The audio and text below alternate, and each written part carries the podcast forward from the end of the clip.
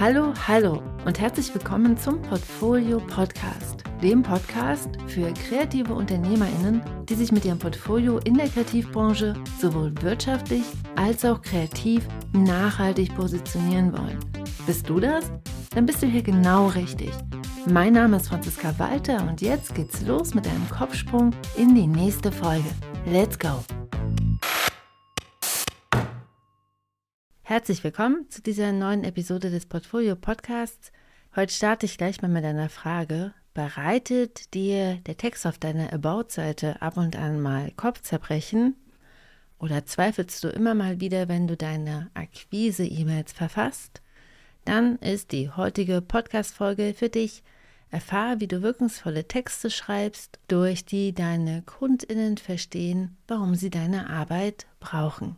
Und damit du mit deiner Akquise und deiner Webseite und all den Sachen, mit denen du textbasiert nach außen kommunizierst, noch bessere Ergebnisse erzielst. Und dazu ist heute Sarah Assmann zu Gast.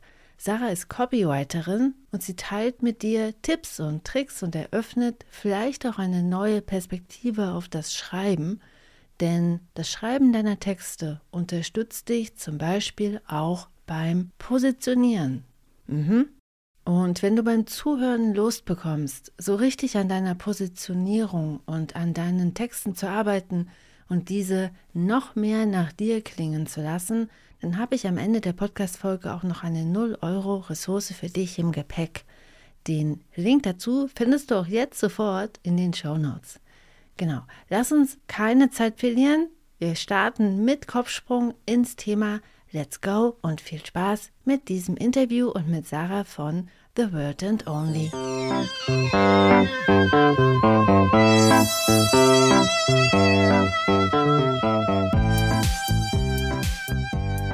Hey Sarah, herzlich willkommen im Portfolio Podcast. Wie schön, dass du heute hier bist. Ich freue mich riesig, dass ich da sein darf. Wie schön. Du bist Copywriterin oder Copywriterin. Genau. Und unterstützt unter dem Namen The Word and Only kreative Selbstständige dabei, mit ihren Texten wirkungsvolle Botschaften in die Welt zu bringen und in der Welt zu platzieren. Kannst du uns mal erzählen, was genau eine Copywriterin macht? Ja, sehr gerne. Also Copywriting oder Copywriter sind auch so ein bisschen ähm, Texter, Texterinnen, hauptsächlich Werbetexter. Den Begriff mag ich nicht so, weil man hat dann so gefühlt immer noch vor Augen dieser ähm, ja, schleimige Typ vielleicht, der dir da jetzt irgendwas andrehen will. Aber ja, das greift einfach nicht mehr, also das stimmt nicht. Aber es geht schon darum, eben durch Texte zu verkaufen. Also die Menschen durch die Texte zu bewegen und eben auch zum Kauf zu bewegen. Mhm. Das heißt, wir schreiben oder bringen anderen Leuten bei, Texte zu schreiben, die den Wert von, sei es der Dienstleistung, dem Produkt, dem Angebot, so widerspiegeln, dass bei dem Leser, der Leserin eben ankommt, okay, das hat einen Wert und ich sehe auch, ja, welcher Mehrwert da für mich rausspringt und im Idealfall, das möchte ich eben auch kaufen. Mhm. Copywriting ist ja auch so ein, so ein Bassbegriff, habe ich das Gefühl, in den letzten Jahren geworden. Stimmt mein Gefühl da mit deinem überein? Siehst du das auch so? Ja, doch, auf jeden Fall. Also es gab sehr viele Ausbildungen in kleinen Anführungszeichen, die dann auch aus dem Boden geschossen sind oder auch ganz viele ähm, Copywriter, die plötzlich da waren und sich halt so genannt haben, weil das dann eben plötzlich ein lukrativer Beruf zu sein schien. Ja, da stimme ich dir auf jeden Fall zu. Also es wurde schon ein bisschen durch den Sand gezogen, sagt man so, Dreck gezogen, ein bisschen. Also ähm, wo man eben vorsichtig ist und auch vorsichtig geworden ist, okay, ist es wirklich jetzt ein Copywriter, ein professioneller Texter oder ähm, ist das hier jetzt einfach nur ein ein Titel, weil er ist ja nicht geschützt, wie so andere Titel auch. Illustrator kann sich ja auch jeder nennen. Und da muss man eben schon immer ein bisschen aufpassen und hinterfragen. Genau. Das ist vielleicht auch ein guter Übergang zur Frage, wie bist du denn Copywriterin geworden? Ja, also ich bin auch über Umwege dazu gekommen. Und zwar lief es bei mir eben so, ich habe mich ähm, auch direkt nach dem Abitur eigentlich schon ähm, auch in das Abenteuer Selbstständigkeit gestürzt, aber tatsächlich eben auch ganz klassisch in dem Kreativbereich. Nicht ganz klassisch als Illustratorin oder ähnliches, aber als Content Creator. Also ich habe wirklich Projekte für Unternehmen eben umgesetzt. Und es hat auch sehr viel Spaß gemacht, aber einerseits ähm, war dann so auch immer ein bisschen die Frage nach passenden Texten dazu, weil ein Bild allein oder so ist zwar schon aussagekräftig, aber man braucht doch immer, egal auf Instagram in der Caption oder auf der Webseite, einen Text dazu. Und andererseits habe ich auch selber gemerkt, worüber ich tatsächlich Kunden und Kundinnen gewinne, ist auch über meine Texte. Und da habe ich gemerkt, okay, da steckt wirklich mehr dahinter und habe mich dann mit der ganzen Thematik auseinandergesetzt und bin dann auch tatsächlich in eine Agentur einmal noch, ähm, wo ich nochmal von der Pike so ein bisschen auch auf gelernt habe, dieses Copywriting, wo man aber auch sagen muss, es ist schon auch viel Learning by Doing. Also man kennt es wahrscheinlich auch im Kreativbereich. Du malst auch nicht deinen ersten Picasso so mit der ersten Strichzeichnung und wirst halt immer besser durchs Tun und so war es halt auch bei mir und als ich dann tatsächlich ein, ein Kunde mich abwerben wollte, habe ich nochmal gesagt, hey, jetzt gehen wir doch da nochmal mit raus in die Selbstständigkeit. Und so bin ich ein bisschen über Umwege ähm, ja, dazu gekommen. Das heißt, du bist Solo-Selbstständige ja. und betreust kreative Menschen. Was sind denn so typische Aufgaben, die du für deine, deine kreativen Menschen, die du betreust, übernimmst? Genau, also es ist unterschiedlich. Einerseits biete ich eben tatsächlich an, die Texte zu schreiben, also zum Beispiel gerade ähm, für Webseiten, wo ich dann eben das Angebot, die Angebotsseiten, Texte, die über mich Seiten, ähm, da ist es eben auch immer total spannend und das ist auch super schön an dem Beruf. Man lernt die Leute kennen, wenn man möchte ja auch die Persönlichkeit, die ja dann auch nachher die Menschen abheben aus der Masse, ähm, auch durch die Texte wiedergeben können. Genau, also einerseits schreibe ich hier Texte, aber dann auch im Bereich Newsletter zum Beispiel, also wenn wirklich E-Mail-Marketing auch betrieben wird. Hier schreibe ich eben auch regelmäßig Newsletter oder du kennst es ja zum Beispiel auch im Launchen, also wenn man jetzt ein Produkt oder ein Angebot, eine Dienstleistung verkaufen möchte, da in die Verkaufsphase geht, dann gibt es meistens ja auch eine E-Mail-Sequenz, die verfasse ich zum Beispiel. Und das ist so einmal dieser Done for You Bereich und dann im anderen Bereich, das geht so in, ja, in die Beratung, ins Consulting, wo ich sage, okay, einerseits gebe ich zum Beispiel auch Feedback auf Texte, wo man eben schauen kann, okay, gibt es da vielleicht Verbesserungspotenzial aus einer anderen Sicht nochmal. Genau, aber auch im Bereich Mentoring, wenn man auch sagt, okay, ich möchte langfristig selber wirkungsvolle Texte schreiben können, dann biete ich das hier eben auch an von Mentorings eben dass man dieses Copywriting, Texten nochmal, ja, gemeinsam mit mir lernt sozusagen. Mhm. Den Portfolio-Podcast hören ja hauptsächlich IllustratorInnen und DesignerInnen. Was glaubst du denn oder wie schätzt du das ein? Wie können denn IllustratorInnen und DesignerInnen Copywriting für sich nutzen? Du hast es gerade eben eigentlich schon gesagt, About-Seite, das ist so ein typischer, so eine typische Baustelle, an der ganz viele strugglen.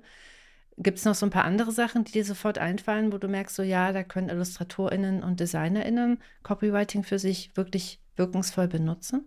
Ja, also ich denke auf jeden Fall nochmal auch in dem Bereich den Wert zu kommunizieren. Ich glaube, weil ich selber so ein bisschen aus der Richtung ja komme, auch wenn es anders ist, aber auch Kreativbereich, dass oftmals der Wert nicht so anerkannt wird von der Arbeit. Also was da wirklich auch für Arbeit, für Gedanken gut dahinter steckt. Also ähm, egal im Bereich Design, Illustration, es ist ja nachher nicht nur das Bild, es ist auch der ganze Prozess und so weiter und so fort.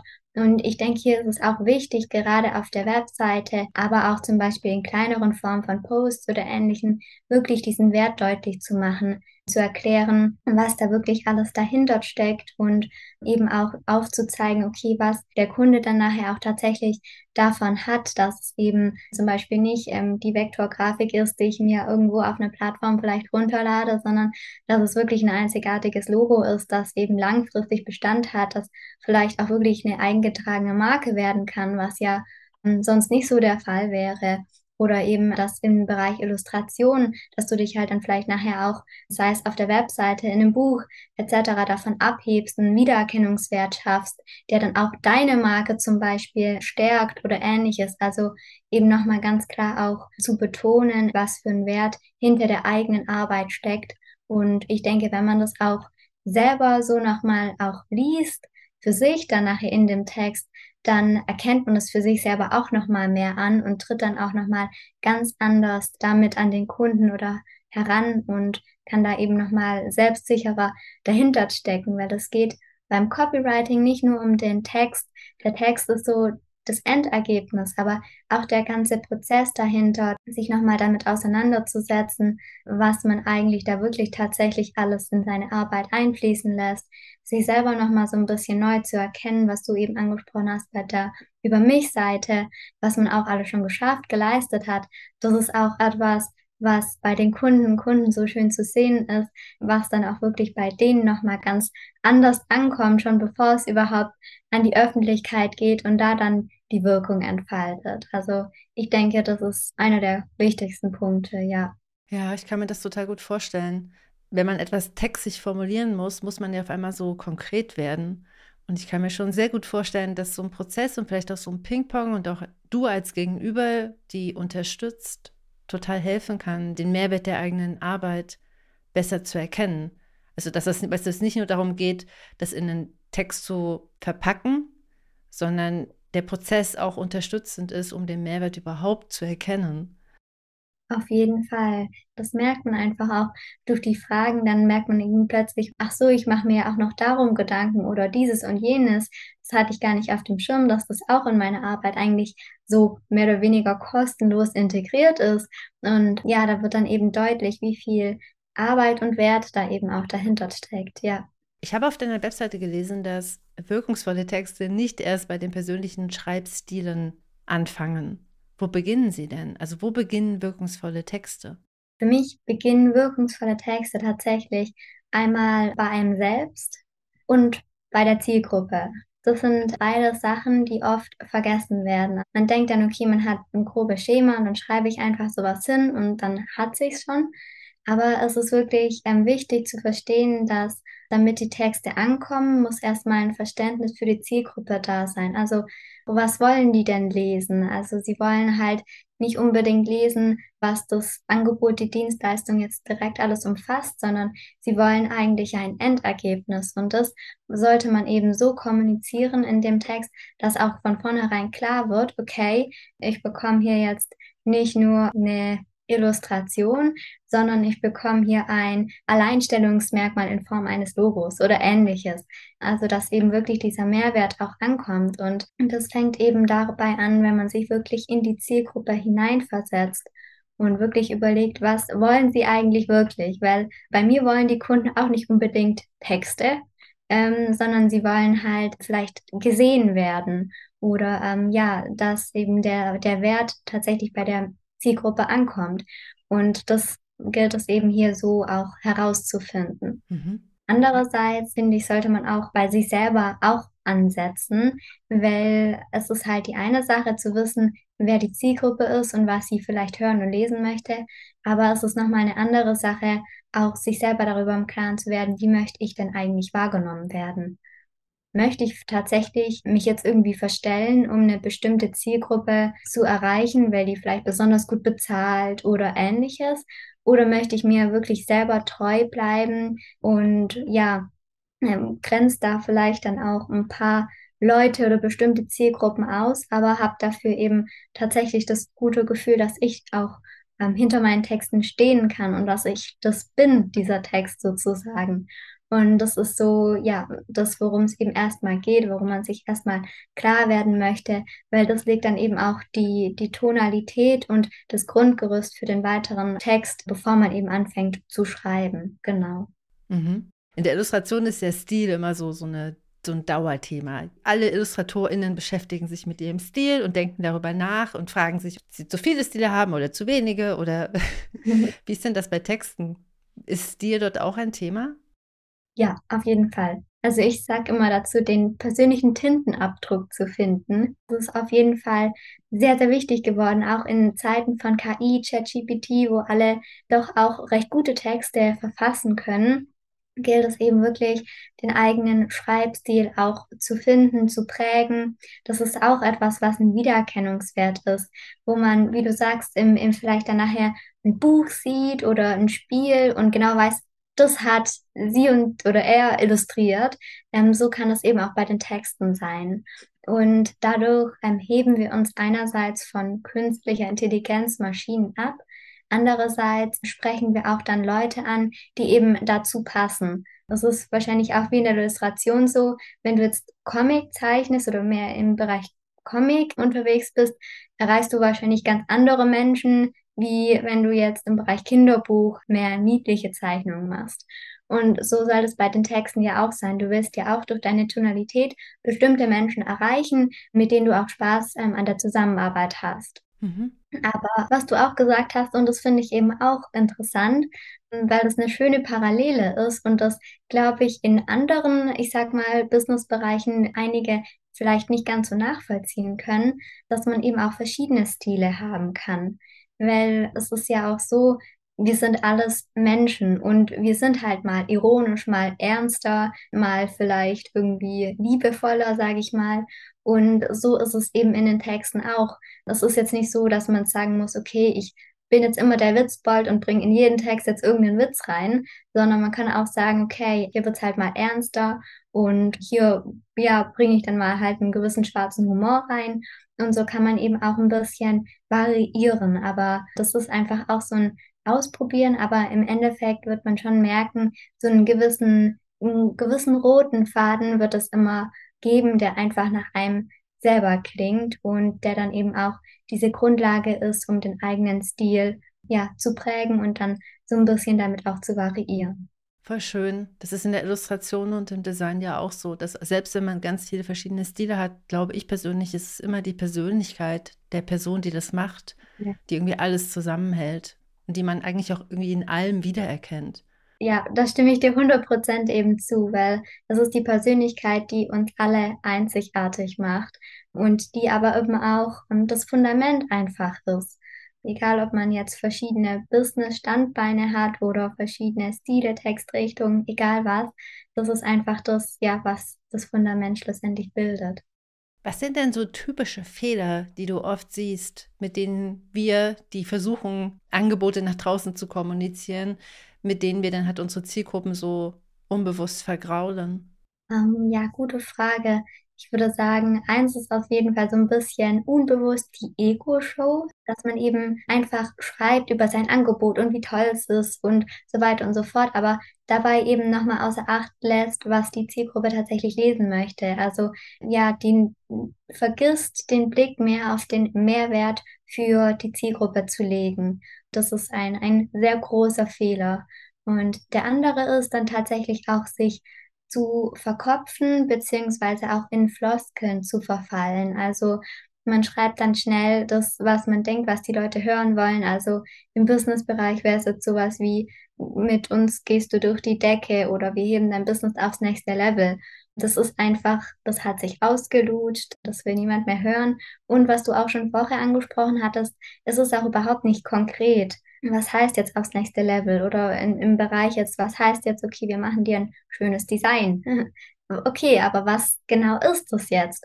Ähm, da eben nochmal genau hingucken, um das konkret auszuformulieren und dann ergibt sich meistens daraus auch schon der Mehrwert. Der wird dann einfach auch klar und genau, das sind so, denke ich, die, die größten zwei Sachen, wo ich sagen würde, wenn ihr darauf schon achtet, dann ähm, macht ihr schon sehr, sehr viel richtig, wenn ihr es dann gut umsetzt. Genau. Ja, als du das gerade so aufgelistet hast, sind mir sofort diverse Stellen eingefallen, wo ich sowas auch schon mal gesehen habe und wo mir das mit Sicherheit auch schon mal selbst passiert ist. So, voll gut. Hm, Copywriting ist ja auch so ein Mittel der Verkaufspsychologie. Kannst du uns so ein paar, vielleicht so ein, zwei Beispiele nennen oder mal beschreiben, wie wir als Kreative Wissen aus der Psychologie des Verkaufens in unserer Akquise nutzen können? Ja, also da gibt es natürlich ganz ganz viele verschiedene Mechanismen. Ähm, das ganz Klassische ist jetzt zum Beispiel auch so, ja, diese im Bereich Preispsychologie, dass man zum Beispiel verschiedene Angebote nebeneinander hat. Also einmal das günstigere, ähm, dann mittleres und das ganz teure. Und im Endeffekt dadurch auch die Leute eben auf das mittlere Produkt oder Angebot, die Dienstleistung eben ja, zum Kauf bewegen möchte, weil das eben im Verhältnis dann das attraktivste Angebot zu sein scheint. Sowas ist zum Beispiel ganz klassisch. Hm, tiefer geht's dann, wenn man wirklich auch, können die Hörer und Hörerinnen wahrscheinlich jetzt nicht mehr hören, aber ähm, die Zielgruppe, ähm, weil auch hier ist es tatsächlich so, dass es verschiedene Kaufmotive eben gibt und ja, wir Menschen sozusagen ähm, unterschiedliche Kaufmotive auch haben.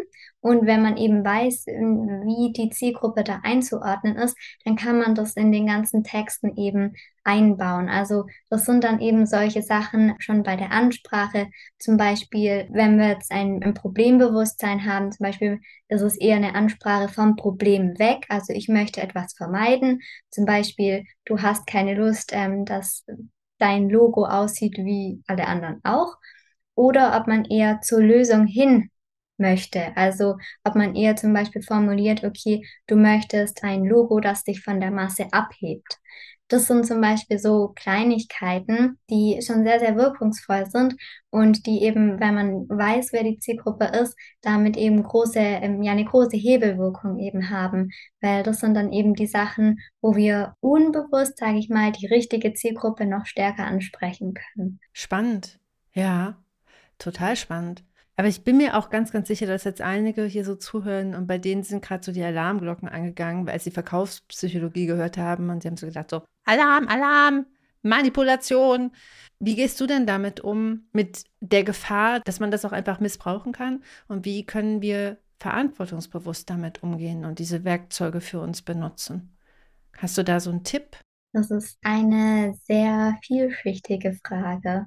Im Endeffekt denke ich, dass es wirklich die Verantwortung in einem selber einfach liegt und man sich darüber einfach bewusst werden sollte, dass es vielleicht auch Menschen gibt, die sehr einfach zu manipulieren sind und dann eben ja hinterfragen möchte oder sollte, ob man das eben möchte, ja, und eben auch vielleicht so selber für sich eben abzuwägen, okay, was ist einfach in gewisser Weise noch ein Marketing-Tool, was ich eben guten Gewissens einsetzen kann weil wir machen alle ja in gewisser Weise ein Versprechen, wir wollen alle verkaufen und das ist ja auch ganz legitim, aber wo hört es dann vielleicht auch auf, weil wir dann eben genau wissen, okay, da jetzt irgendwie eine künstliche Verknappung noch zu schaffen oder so, dass man jetzt wirklich noch kauft und danach gibt es das Angebot eigentlich trotzdem noch oder ähnliches.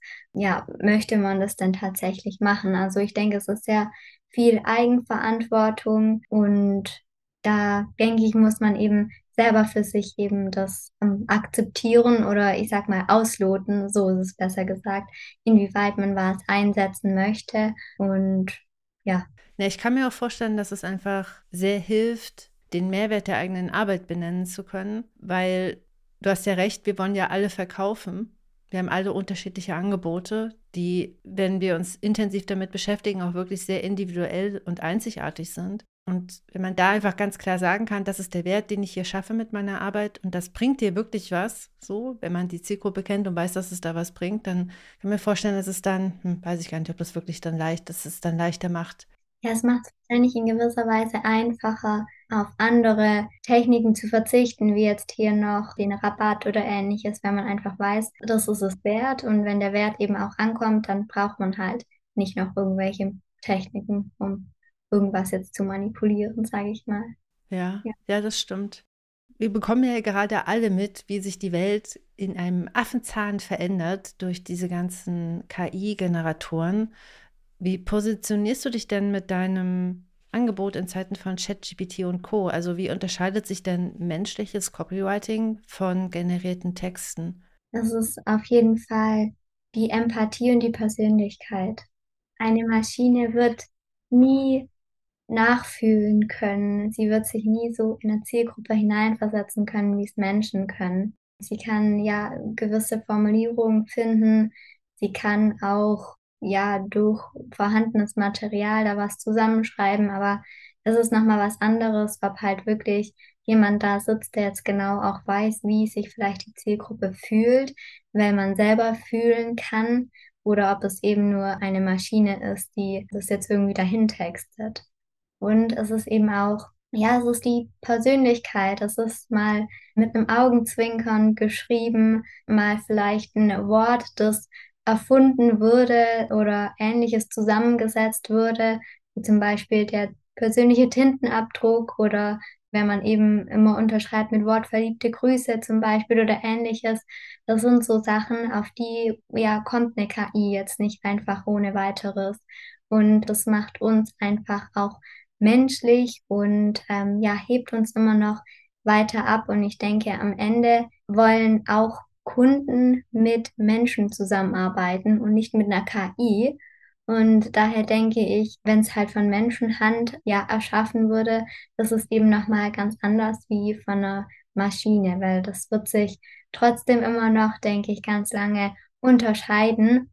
Und ja, also ich würde sagen, die zwei Punkte, die Persönlichkeit und die Empathie, die sind das Fundament einfach auch von Texten, die dann tatsächlich auch ins Herz und ins Schwarze treffen und dadurch immer noch wirkungsvoller sind wie ja KI-generierte Texte.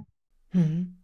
Ja, und ich kann mir auch vorstellen, du hast es ja selbst gesagt, wie, wie wichtig der Prozess ist, den du halt auch zum Beispiel mit den Menschen, die du unterstützt, durchschreitest. So, also dass es da ja auch ganz viel darum geht, gemeinsam zu analysieren, draufzuschauen, vielleicht vor und zurück zu spiegeln. Und ich kann mir vorstellen, dass der Prozess ja auf, auf eine gewisse Art und Weise nicht ersetzbar ist. Der erzeugt ja immer Ergebnisse, die man vorher nicht planen konnte. Bei KI muss man ja vom Prinzip genau beschreiben, was man eigentlich gerade generieren möchte. Und im Prozess passiert es ja ganz oft, das ist ja in dem kreativen Prozess so, ob man jetzt nun schreibt oder zeichnet oder gestaltet. Man beginnt ja irgendwas und dann durchläuft man den Prozess und am Ende kommt was anderes raus, als man am Anfang gedacht hat. Auf jeden Fall, ja. Es ist immer, es ist bei allem auch so in gewisser Weise Persönlichkeitsentwicklung, weil man entwickelt sich selber auch immer noch mal weiter. Man verwirft, man macht neu ähm, und kommt eben auf ganz andere Wege. Und wie du sagst, durch diesen Prozess und auch eben dieses Auseinandersetzen mit sich selber, das kann halt auch keine Maschine für einen tun. Ja, so war. Hast du jetzt zum Schluss noch so einen Geheimtipp für uns, so einen Copywriting-Geheimtipp?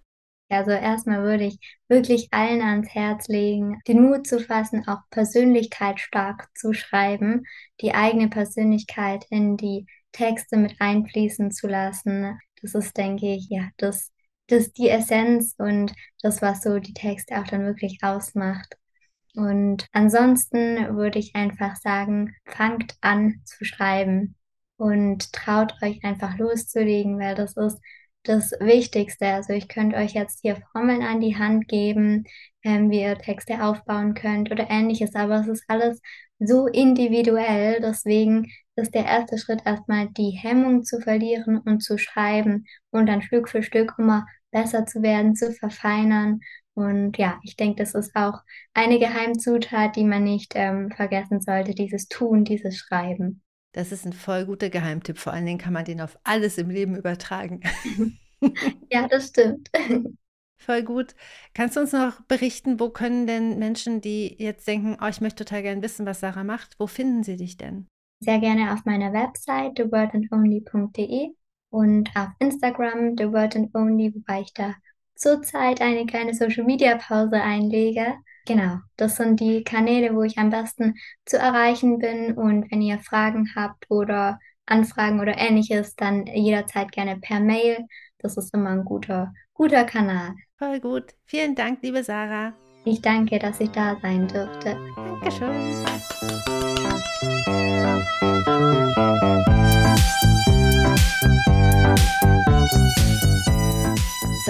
Das war das Interview wie geht's dir jetzt damit? Bist du jetzt motiviert, deine About-Seite zu überarbeiten und auf diese zwei von Sarah erwähnten Fehler hin zu überprüfen? Und kannst du den Mehrwert, den deine kreative Arbeit erzeugt, klar benennen? Wenn nicht, habe ich ja vorhin versprochen, habe ich eine Unterstützung für dich mit dabei. Lade dir das Workbook, dein kreatives Angebot herunter. dieses Workbook hilft dir dabei, deine verschiedenen kreativen Angebote so konkret wie möglich zu definieren, um sie dann genau an die Personen zu richten, die deine Arbeit auch brauchen. Im Workbook geht es um genau den Mehrwert, über den Sarah gesprochen hat. Und wenn du den kennst, dann kannst du deine Angebote so formulieren, dass deine Kundinnen auch verstehen, warum sie deine Arbeit brauchen. Das ist total super, total wichtig. Du bekommst das Workbook für 0 Euro unter www.diegutemappe.de slash Angebot. Genau, und damit wünsche ich dir für heute alles Liebe. Ich wünsche dir ganz viel Spaß beim Schreiben und beim Optimieren deiner Texte. Lass mich wissen, was du herausfindest. Ich bin total neugierig. Und genau, wir hören uns wieder nächste Woche. Ich freue mich auf dich. Bis dahin. Tschüss.